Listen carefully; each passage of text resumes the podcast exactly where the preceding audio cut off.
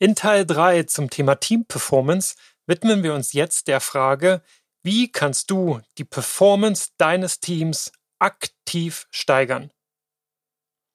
Und damit knüpfen wir nahtlos an das gemeinsam besprochene aus Teil 1 und 2 dieser Performance-Trilogie an. Wenn du dir die auch angehört hast, dann weißt du schon um die zwei Gesichter der Performance und die zwölf Faktoren, die ich dir mitgebracht hatte, die die Performance deines Teams anzeigen und messbar machen. In dieser Folge jetzt lohnt es sich für dich dann dran zu bleiben und reinzuhören, wenn du auf der Suche nach Tipps und Tricks und Vorlagen bist, die du ganz konkret verwenden kannst, um in deinem Projekt in Aktion zu gehen und die Performance positiv zu beeinflussen. Und daher, ohne viel drumherum, aller, das ist dein Podcast für Projektmanagement, geht es gleich ans Eingemachte. Du kennst sehr wahrscheinlich den Ausspruch, dass es im Projektmanagement darum geht, nicht nur die Dinge richtig zu machen, sondern auch die richtigen Dinge zu machen. Die richtigen Dinge zu tun, das ist eine Facette beziehungsweise ein Gesicht dieser zwei Gesichter, die Performance per Definition in deinem Projekt annehmen kann, nämlich das des Leistungsverhaltens und des Wertes der Ergebnisse eurer Projektarbeit.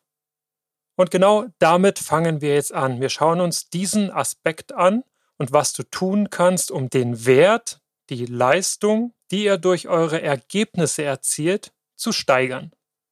Und dabei betrachten wir dann auch gleichzeitig deinen, euren Ressourceneinsatz, der dafür notwendig ist, um die sogenannten Deliverables möglichst bedarfsgerecht beim Kunden abzuliefern und dessen Erwartungen im Optimalfall sogar noch zu übertreffen.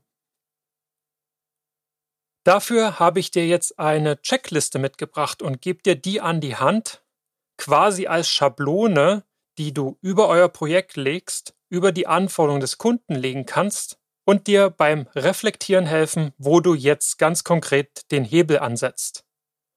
Die Checkliste ist quasi ein Sieben-Punkte-Plan mit sieben Fragen, die dich mit deinem Team gemeinsam ins Reflektieren bringen sollen.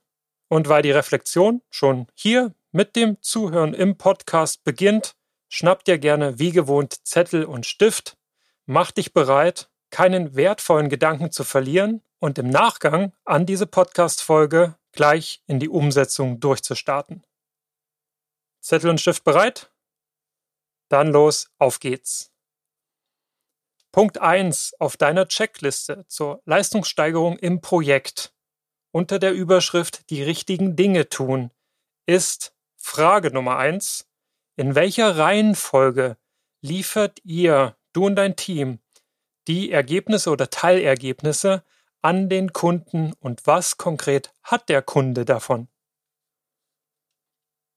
Du siehst, diese Frage zielt darauf ab, eine genaue Betrachtung des Mehrwerts je Teilergebnis oder Ergebnis und eine etwaige Repriorisierung vorzunehmen, damit ihr die Dinge zuerst macht, die wirklich einen Unterschied für die Performance eures Projekts darstellen.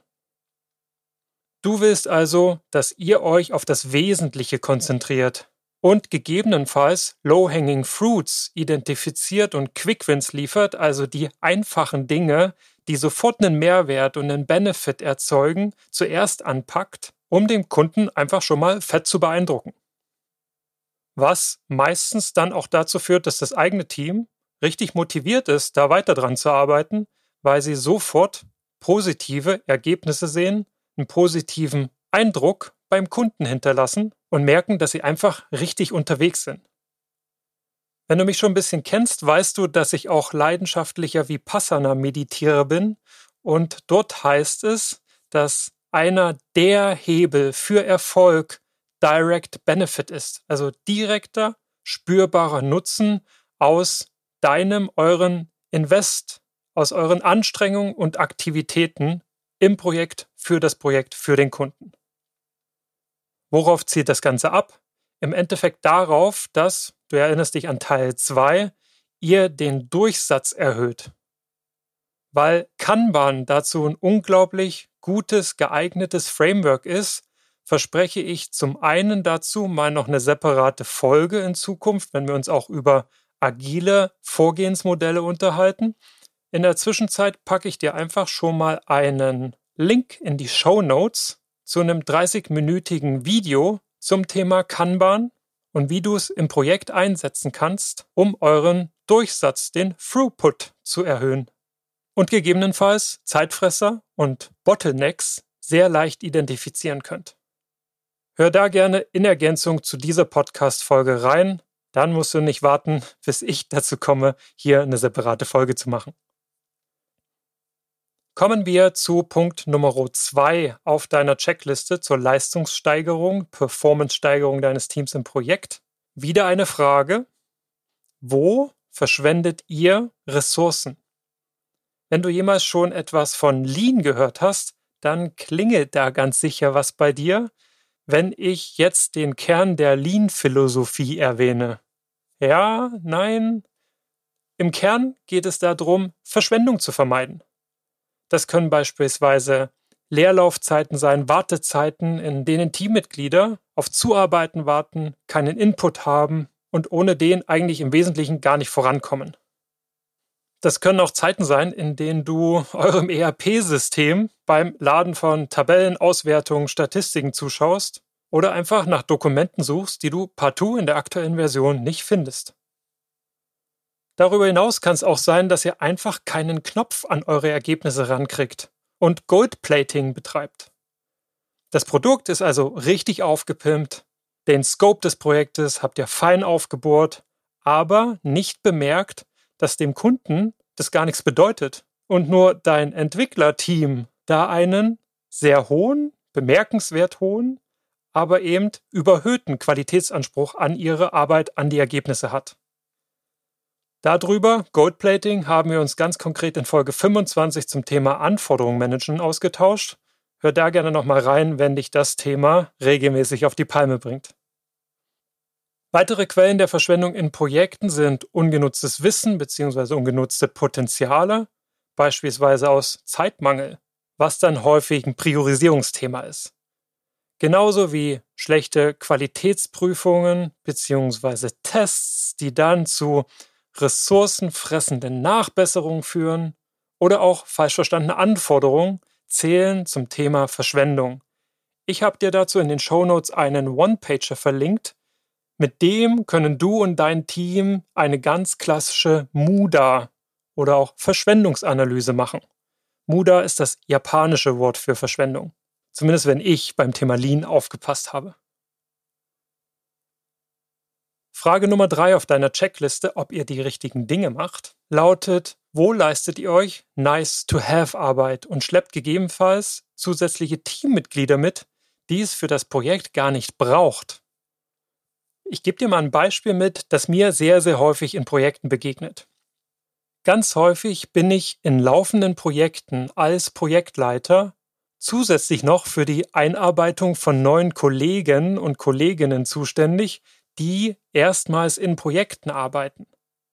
Die haben gegebenenfalls schon sehr viel Fachexpertise und in den Fachabteilungen gearbeitet, bringen also eine Menge mit, haben aber keinerlei Projekterfahrung, wissen gar nicht, wofür können sie mich als Projektleiter anschauen und wofür werde ich sie anschauen und wofür werden sie andere im Team anschauen.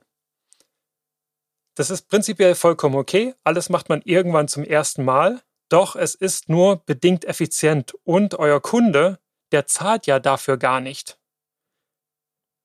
Der geht davon aus, er kriegt ein Projektteam, die wissen, was zu tun ist, die legen los und ab Tag 1 liefern die Ergebnisse. Wenn du, wenn ihr also eure Leistung steigern wollt oder gar müsst, dann geht sowas einfach nicht. Da lässt du als Projektleiter in Körner liegen und solltest deine Zeit mit den wirklich essentiellen Fragen des Projektes verbringen. Meine Meinung ist, schicke diese neuen Mitarbeitenden lieber gebündelt in Trainings, hol dir erfahrene Leute, die auf Projektarbeit vorbereitet sind und dann genau wissen, wie das geht, was ihre Rolle ist, was erwartet wird und die PS sofort auf die Straße bringen. Im übertragenen Sinn können die dann sofort losperformen, also direkt einen Beitrag leisten. Was sich unter anderem auch für diese Person viel, viel besser anfühlt und womit du dann folglich zwei Fliegen mit einer Klappe erschlägst. Und Win-Wins sind sicherlich nicht nur nach meinem Geschmack.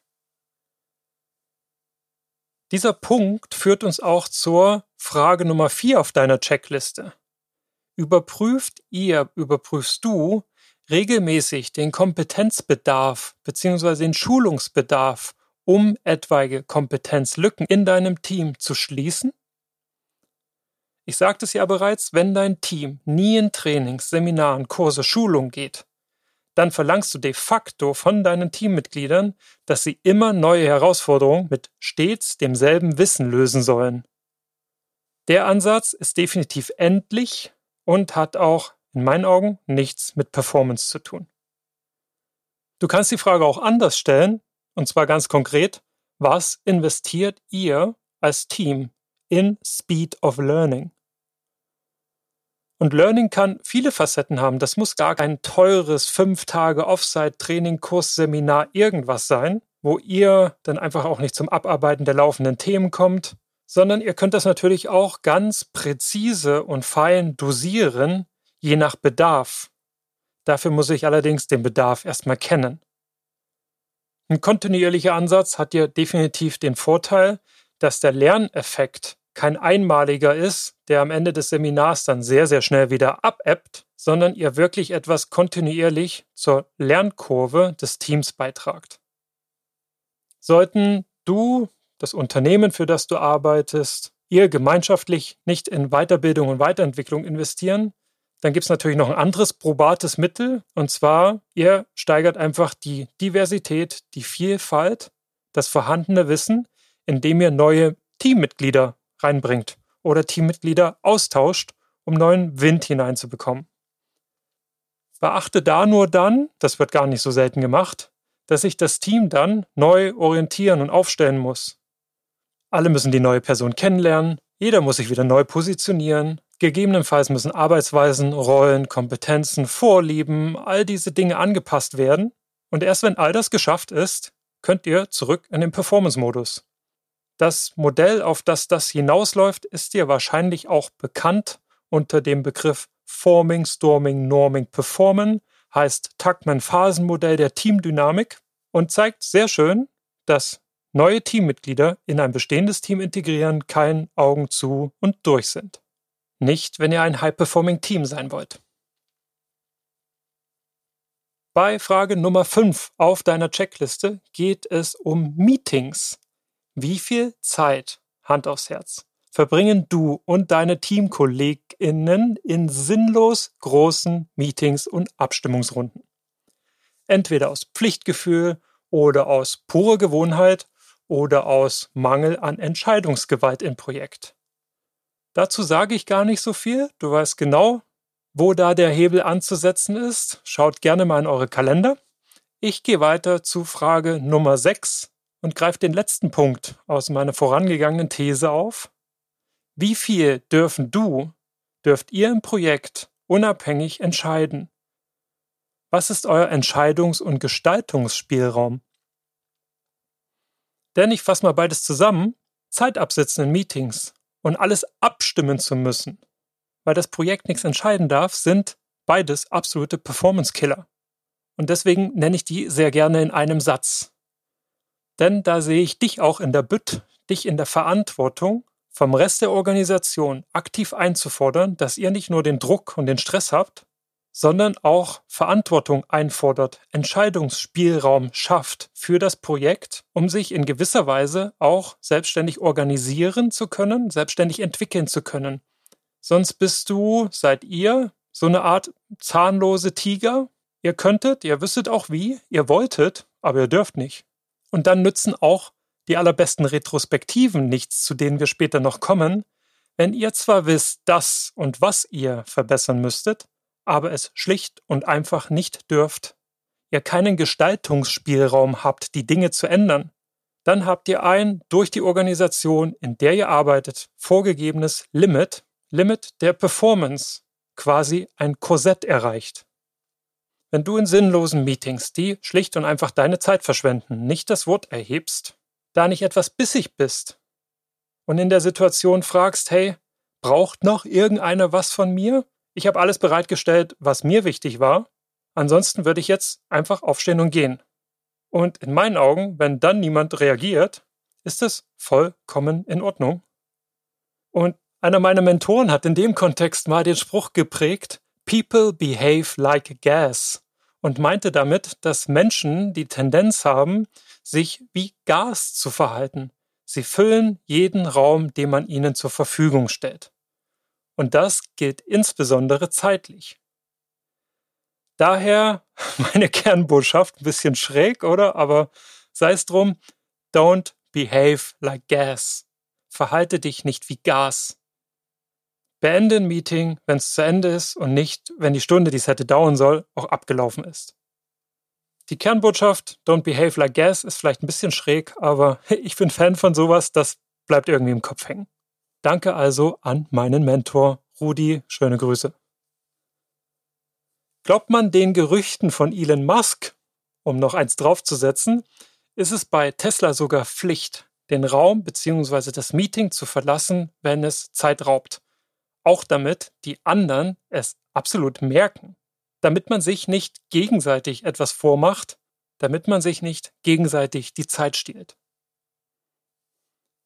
So, und damit sind wir bei Punkt Nummer 7, der Joker-Frage auf meiner Checkliste angelangt die da lautet Will it make the boat go faster? Darauf gebracht hat mich tatsächlich ein Coaching-Kunde von mir. Der hat mir nämlich von seinem Ansatz berichtet, wie er einen ganzen Standort für sein Unternehmen und dort ein neues Team von mittlerweile knapp 30 Leuten aufgebaut hat. Er selbst hat sich von einer Geschichte über den britischen Ruderachter inspirieren lassen. Da gibt es mittlerweile sogar ein Buch drüber, das beschreibt, dass 1998 dort in dem Ruderachter, in dem Team absoluter Mindshift stattgefunden hat. Warum? Man steckte mitten in der Krise und kam in den üblichen Ruderturnieren nicht mehr über den siebten Platz im Finale hinaus, was ziemlich an deren Ehre gekratzt hat und deprimierend war. Und deshalb haben sie sich geschworen, alles, wirklich alles auf den Prüfstand zu stellen. Und zwei Jahre später haben sie sich vorgenommen, werden sie deshalb die Olympischen Spiele in Sydney ganz oben auf dem Treppchen stehen und Gold absahen. And guess what? Die haben es geschafft. Wie das, wirst du jetzt fragen? Olympiasieg mit Ansage? Ganz genau. Und zwar indem sie alles, was sie taten, einer einzigen ganz, ganz simplen Frage unterwarfen. Will it make the boat go faster? Also, macht das unser Boot schneller? Plattes Beispiel, wenn ich in dem Team bin und heute Abend mit meinen Kumpels ins Pub gehe, will it make the boat go faster? No, also absolut nicht. Deshalb lasse ich's bleiben. Wenn wir das Boot leichter machen können, Will it make the boat go faster? Ja, absolut. Also investieren wir genau in die Richtung und machen es schlichtweg so leicht wie möglich, so leicht wie es das Reglement zulässt. Du siehst, das Prinzip ist brutal einfach. Die Umsetzung ist sicher eine Herausforderung. Doch als Credo oder Motto in den Köpfen deines Teams kann es jeden Tag dabei helfen, latentes, innewohnendes Potenzial zu heben, zu entfalten, zu identifizieren und zu nutzen. So, jetzt hast du also eine sieben Fragen Checkliste zur Performance-Steigerung deines Teams in der Hand, inklusive einer Vorlage zur Analyse etwaiger Verschwendung. Und wir können uns noch, wie eingangs schon gesagt, anschauen, wie ihr nun die Dinge richtig macht. Nach der Facette Performance, in der es um Output, Leistung, Mehrwert, Zählbares ging, wenden wir uns nun der zweiten Facette der Performance zu, der Darbietung, der Ausgestaltung deines Projektes, eurer Kollaboration, dem täglichen Doing. Klar geht es da jetzt auch darum, inwiefern euch die existierenden Prozesse und Abläufe dabei unterstützen oder behindern, um euer Bestes geben zu können und das Beste aus euch rauszuholen. Und bei der Fragestellung hörst du schon raus, es geht um Retrospektiven und Lessons learned. Grenzen wir beides mal eben noch voneinander ab. In der Reihenform geht es beim Lessons learned darum, das ist ein Format gegen Projektende, das sowohl die Ergebnisse als auch die Arbeitsweise kritisch auf den Prüfstand stellt, um dann davon für künftige Projekte etwas herauszulesen, zu lernen, davon zu profitieren und beim nächsten Mal bei ähnlichen Dingen die Dinge besser zu machen. Weil es aber am Projektende oft zu spät ist, nehmen häufig Reviews und Quality Gates in klassischen Projekten solche Dinge vorweg bzw. beleuchten es entlang der Projektlaufzeit, zumindest was die Projektergebnisse anbelangt. Das, wie wir da hinkommen und wie wir zusammenarbeiten, fällt da gerne mal runter, weil häufig einfach nur das Ergebnis zählt. Wie sich dann Projekte häufig behelfen, ist, sie etablieren sowas wie eine Art Lenkungsausschuss oder eine Jury, um wenigstens dort den Fokus auch auf die soften Themen zu lenken. Den Kunden damit aber weder zu verwirren, noch zu nerven, noch zu gängeln, noch zu denkt dir was aus. Wenn dem das egal ist, wie er zum Ergebnis kommt, dann will er da einfach nicht involviert sein, sondern einfach, dass ihr einen guten Job macht und überlässt euch, wie ihr dahin kommt. Und deswegen haben Retrospektiven ihren Sinn. Die haben nämlich eher kontinuierlichen Charakter und trennen das Was, das in der Review behandelt wird, also die Ergebnisse, ganz klar vom Wie.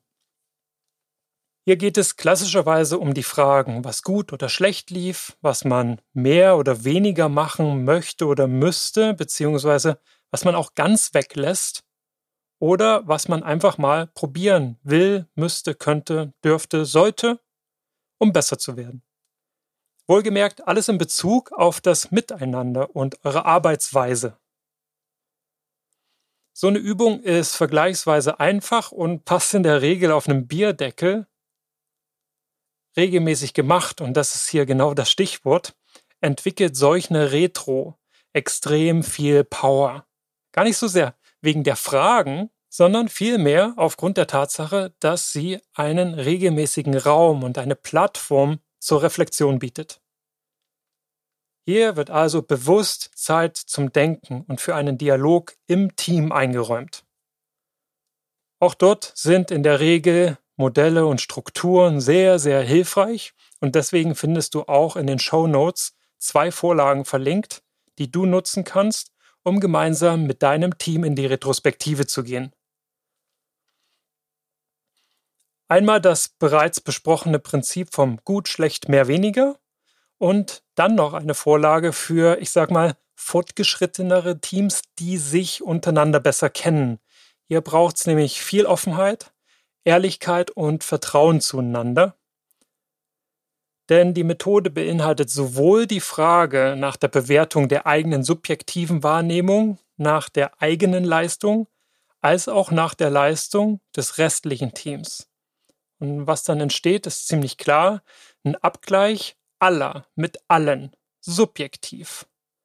Und das ist nicht ungefährlich und bietet unglaublich viel Zündstoff, wenn man dann nicht respektvoll miteinander umgeht und oder da niemand da ist, der moderiert, schlichtet, mitigiert oder kurzum gewohnt ist, solche brenzlichen sozialen Konfliktsituationen elegant aufzulösen und da die richtigen Worte findet.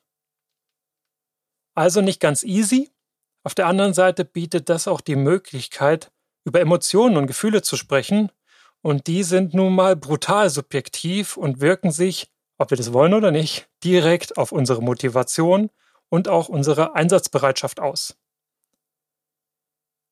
Wie das in die richtigen Bahnen gelenkt, in Performance mündet, brauche ich dir, glaube ich, nicht zu erzählen. Stattdessen wünsche ich dir viel Spaß mit der Vorlage. Und gebe dir noch ein kleines Obacht mit.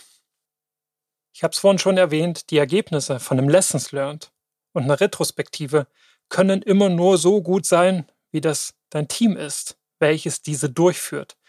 Beziehungsweise sie können nur das Potenzial heben, das vorhanden ist. Das Messen und Reflektieren, wie gut gut ist und was man besser machen könnte und was man probieren könnte, kann nichts hervorbringen, was ihr als Team beispielsweise aus mangelhafter Erfahrung heraus nicht kennt oder eben auch nicht sehen und erkennen könnt, dass es genau das jetzt braucht. Hier geht es also im Prinzip um blinde Flecken und ich bemühe mal ein Beispiel, ein Bild, damit es leichter hängen bleibt und du genau weißt, was ich jetzt meine. Wenn du dir einen Zollstock vorstellst und dieser Zollstock statt der üblichen zwei Meter lediglich ein Meter lang ist und ihr als Team diesen Zollstock nehmt, um zu messen, zu beurteilen, zu reflektieren, wie gut eure Zusammenarbeit war. Dann legt ihr also diesen Zollstock neben eure Zusammenarbeit und zieht folglich eure Schlüsse.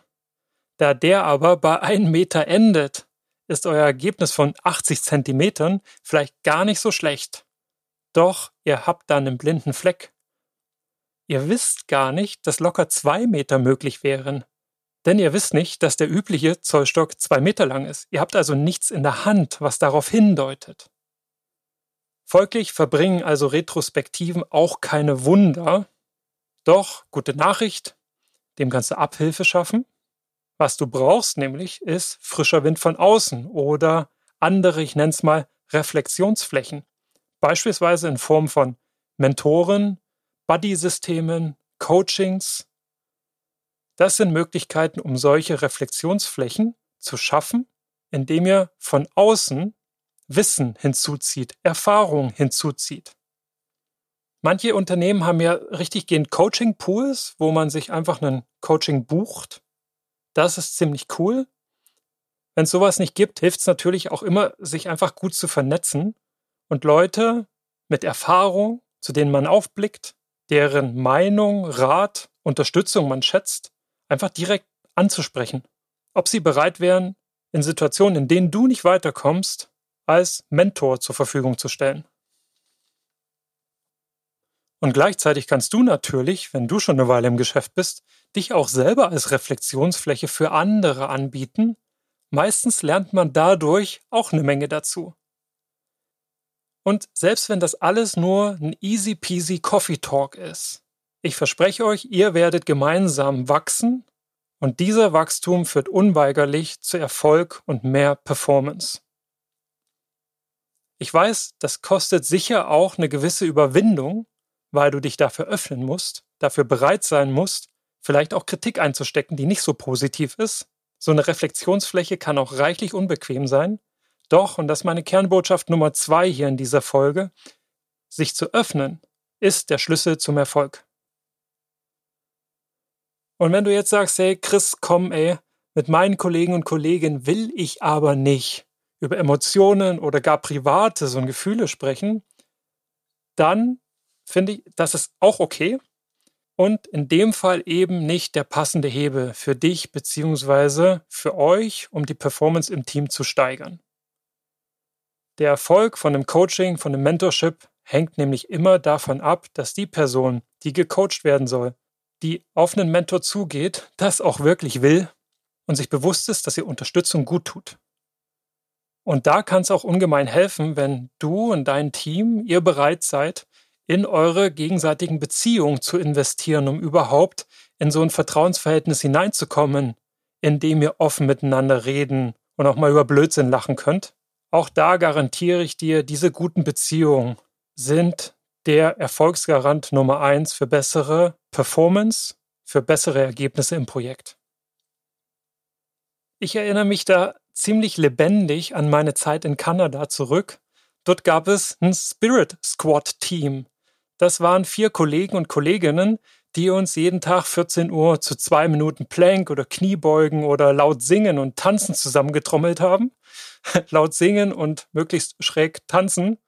Meist dann, wenn jemand Geburtstag hatte. Da wurden dann einfach fix Gelanden aufgehängt, Tröten, Luftschlangen verteilt und alle haben, und das war wirklich System, so schräg und so laut wie irgend möglich gesungen und Quatsch gemacht. Denn singen können ja bekanntlich die wenigsten und das wird dann auch immer ziemlich peinlich.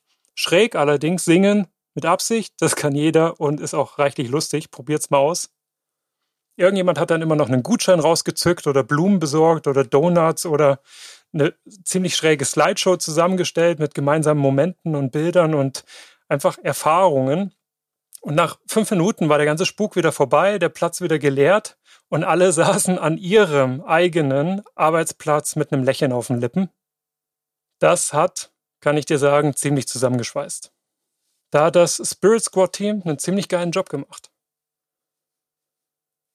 So, und zum Abschluss der Folge habe ich noch einen Insider-Hack für dich, der in keine der beiden Kategorien, also weder in die richtigen Dinge tun noch die Dinge richtig tun passen möchte. Es geht nämlich um das Nichtstun. Lass uns dazu einfach nochmal den Aspekt des Lernens und der Weiterentwicklung von Teams beleuchten. Auch dazu hat mich ein Gespräch inspiriert. In dem Fall habe ich mich selber coachen lassen. Danke mal an Juli an der Stelle. Worauf hat mich Juli gebracht? Nun, wir haben uns über Pausen unterhalten und Selbstanerkennung. Und dass Pausen zu machen in der aktuellen Leistungsgeschäft zwar verpönt ist, weil es natürlich nicht nur Stillstand, sondern schlimmer noch Rückstand bedeutet, während alles drumherum hasselt, als würden wir auf einer Rolltreppe stehen bleiben, die nach unten fährt, während wir aber hoch wollen. Doch faktisch ist das ein falscher Glaubenssatz. Und auch vom Bild her, von der Metapher, völlig verkehrt. Und zwar nicht nur psychologisch, sondern auch physiologisch. Warum sage ich das? Menschen sind lebender Prozess und da zitiere ich Juli. Unser Körper steht nie still. Things arise, things pass away. Immer wirst du mindestens atmen, dein Herz schlagen, zumindest wenn du gesund bist. Unsere Zellen im Körper kennen auch keinen Stillstand, die sind permanent in einem biochemischen Prozess involviert, bauen sich um oder wachsen oder ersetzen alte Zellen und folglich entwickelt sich alles stetig weiter, auch Nervenzellen, Hirnzellen. Und jetzt kommt's, das geht von ganz alleine. Dafür musst du nichts tun. Dafür kannst du auch Pause machen. Du solltest sogar Pause machen.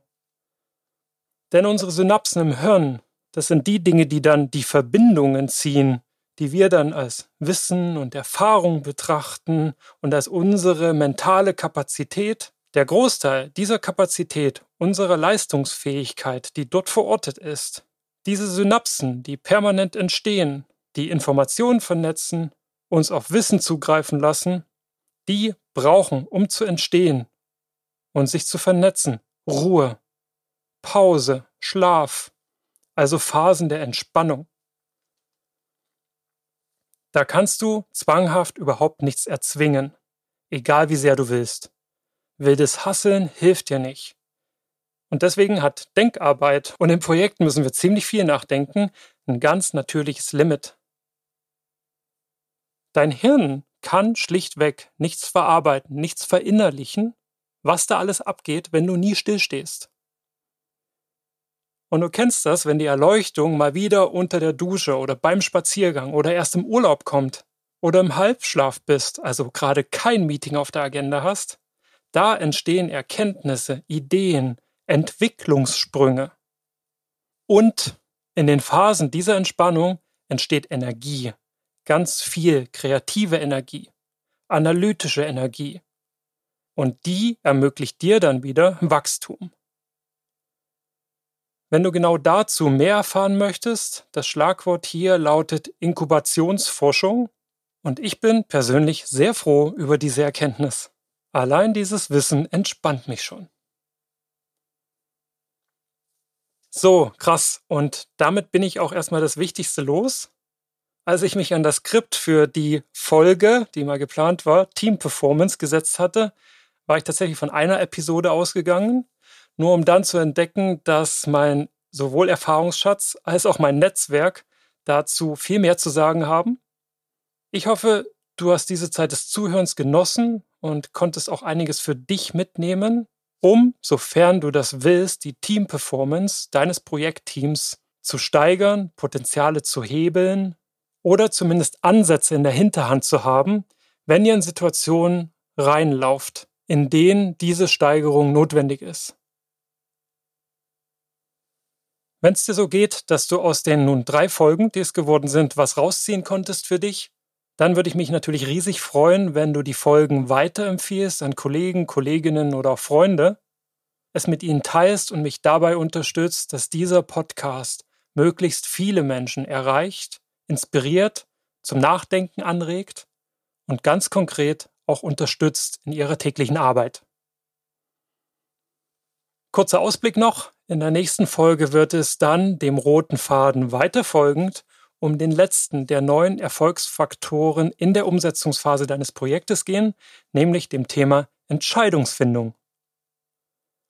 Darin sprechen wir dann insbesondere über verschiedene Techniken der Entscheidungsfindung und wie du mit einem Decision Log Transparenz schaffst und auch Zeit sparst, weil ihr nicht dieselben Dinge immer wieder und wieder diskutiert, sondern Klarheit habt, was wann wie entschieden wurde. Es bleibt also brutal relevant und du kannst dich auch darauf verlassen, dass es in den weiteren Folgen wieder neue Twists und Impulse und Querverbindungen gibt, die du so eher nicht in der Standardliteratur findest. Yes, das klingt doch nach was, oder? An dieser Stelle bedanke ich mich bei dir ganz herzlich für deine Aufmerksamkeit und das Positive über den Podcast reden und wünsche dir weiter viel Erfolg in deinen Projekten und, was noch fehlt, klar, ein leidenschaftliches Auf zur Brillanz.